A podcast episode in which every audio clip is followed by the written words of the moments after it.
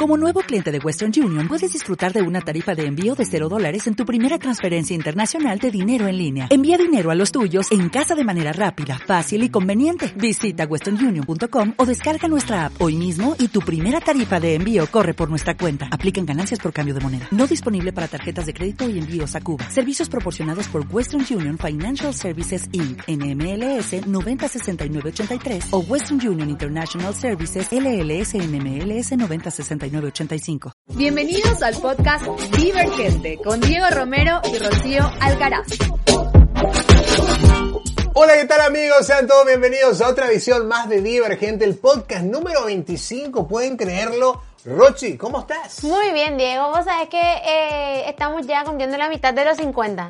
La mitad de los 50. Pero muy contentos de compartir con la audiencia que por ahí nos está viendo desde el interior del país, desde el exterior, a través de las diferentes plataformas en las cuales estamos. Y muy contentos de compartir este podcast, este segundo podcast del mes de febrero. Segundo podcast del mes de febrero. Y a ver, algo muy importante. Vamos a hablar del amor, señoras y señores. Porque hoy es el Día de los Enamorados. Así que bueno, vamos a hablar de eso. Pero, ¿por qué hoy nomás es el Día de los Enamorados? ¿Por, ¿Por qué no todo el día es el Día de los Enamorados? Exactamente. Vos sabés que el otro día hablábamos con Diego de justamente lo que es eh, cuando nos rompen el corazón. Entonces dijimos, este siguiente podcast vamos a hablar de eh, estar enamorado todos los días, no solamente el 14. Y feliz Día de los Enamorados a todos. Feliz Día de los Enamorados a todos. Pero bueno, imagínense si un día Dios te dice, yo ya no te quiero más hoy, ya no te amo más, me cansé de vos.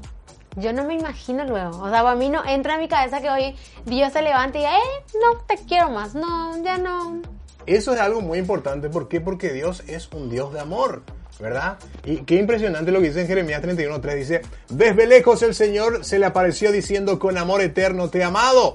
Por eso te he atraído con misericordia. No dice con amor eterno siento amarte, sino que es una decisión, Rochi. Es una decisión, Diego, es impresionante porque nosotros decíamos, ¿será que hay posibilidad de que Dios un día diga, no le quiero más a Diego Romero, no le quiero más a Rocío? No hay posibilidad porque justamente esa verdad que vos compartías, Diego, que habla de justamente que el Señor nos ama con amor eterno, hace que esa posibilidad quede anulada. O sea, la palabra de Dios nos dice hoy, Diego, que Él nos ama con amor eterno. Y qué importante entender la premisa de que justamente si el Señor nos ama con amor eterno, Él decide amarnos con amor eterno, nosotros también como seres humanos, como hijos suyos, tomamos todos los días la decisión de amar a las personas que nos rodean. Bueno, y esto no solamente va para los matrimonios, ¿verdad? Va para esas parejas, esos noviazgos que de repente, bueno, se están preparando para casarse. Hay muchos novios que están diciendo, vamos a casarnos aquí a un año, de aquí a dos años, pero hay un proceso, de hecho la Biblia no habla del noviazgo,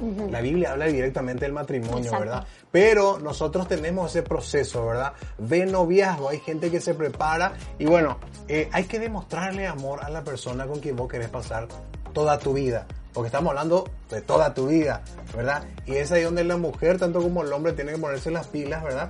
Y amarle. ¿Cómo demostrar tu amor a la persona que está a tu lado todos los días? Hay tantas maneras de mostrarle amor a la persona que está a tu lado, ¿verdad? Eh, tiempo de calidad, palabras. Eh, la palabra tiene mucho que ver, Rochi. Vos sabés que hoy día hay muchos, muchas parejas que lo único que hacen es salen, comen, salen, comen, se escriben por WhatsApp, se escriben por redes sociales, pero no tienen ese momento de mirarse, de hablarle a la persona, de darle ese cariño correspondiente, que es lo que vas a tener en cuenta todos los días de tu vida. Vos sabés, Diego, que vos diste en el ojo porque hablabas del tiempo de calidad de las palabras y yo creo que lo principal si uno está en pareja, si uno está de novio, está en matrimonio, es saber cuál es el lenguaje de amor del otro. Porque hay muchas veces que el lenguaje de amor puede ser, eh, qué sé yo, el acto de servicio. El lenguaje de amor de la persona con la que estás al lado puede ser las palabras de afirmación. También. Entonces, lo principal y el primer punto, creo, Diego, es que eh, vos conozcas el lenguaje de amor de la persona que está a tu lado. Bueno, y hay algo muy importante que hay que mencionar. eh, yo sé que muchos de niños, de niñas, las, las nenas más que nada, eh, crecieron con películas de Disney, ¿verdad? Con películas de Hollywood, donde siempre aparece el príncipe perfecto, el príncipe Sobre su caballo. Sobre su caballo blanco, ¿verdad? Eh, y de repente uno va creciendo y pensando que va a venir alguna vez el príncipe azul o la princesa, ¿verdad? También puede ser. Pero de todas formas, no todo el mundo es perfecto, ¿verdad? Inclusive hay, hay, este es un punto que a lo mejor más adelante vamos a hablar, ¿verdad?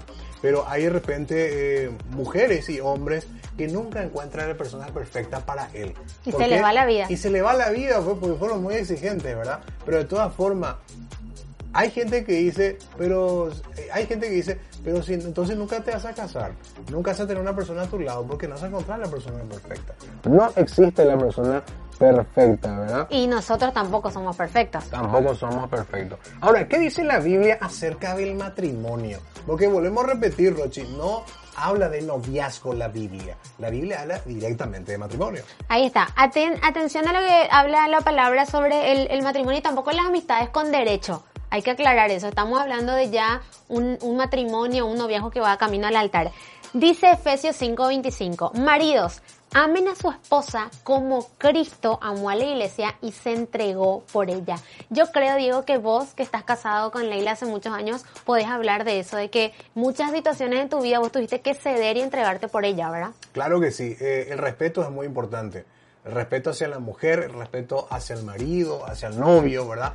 Qué importante es hablar de la pureza también, ¿verdad? En este sentido, ya que es el Día de los Enamorados, porque de repente uno ve las redes sociales, hay tantas promos, hay que eh, reservar. Justamente hoy hablamos de eso con unos amigos, que de repente el Día de los Enamorados para muchos más bien es un día comercial. Exacto. ¿verdad? Que comprar lo más caro, llevar la cena en un lugar más caro, más chuchi, como le llamamos acá en Paraguay, muy elegante, ¿verdad? Pero no solamente es eso, el amor es respetarle a tu eh, novia, a tu futura esposa o a tu esposa, ¿verdad? Respetarle todos los días, amarla todos los días, tratarle con cariño todos los días. Y es como tener el primer amor siempre también. Por eso la, la- Dios habla y, y hace esa diferencia de cómo Él ama a su iglesia, ¿verdad? Exacto. Y otro versículo que también queríamos compartir con la audiencia está en Colosenses 3:19 y dice, maridos, amen a su mujer y no le amarguen la vida. Uh, qué fuerte esa, ¿eh? Porque a veces eh, eh, uno convive en un matrimonio y en realidad es pura amargura o en un noviazgo, ya te estás dando cuenta que es súper tóxica la relación, pero vos dale, que dale, que estás ahí. Y en realidad se están amargando la vida. Así que eh, dos premisas para el matrimonio. Lo primero es que vos eh, como marido puedas dar tu vida por tu esposa, así como Cristo lo hizo con la iglesia. Y también que no le amargues la vida a la persona que está a tu lado, ¿verdad? Y, este, y lo volvemos a repetir. Eh, hablamos ya de matrimonios, de noviazgos que están consolidados y no existe ese tipo amigos con derecho nomás. Eso es importante o- mencionar, eso no existe en la palabra, eso no existe en la Biblia, los amigos con derecho, porque hay que hay veces que eh, eh, hoy día en la iglesia hay que hablar de cosas que pasan en la iglesia, porque en la iglesia hay esta clase de cosas y no está bien, ¿verdad? No está bien, no corresponde. Porque emocionalmente se van desgastando Claro, y las dos personas.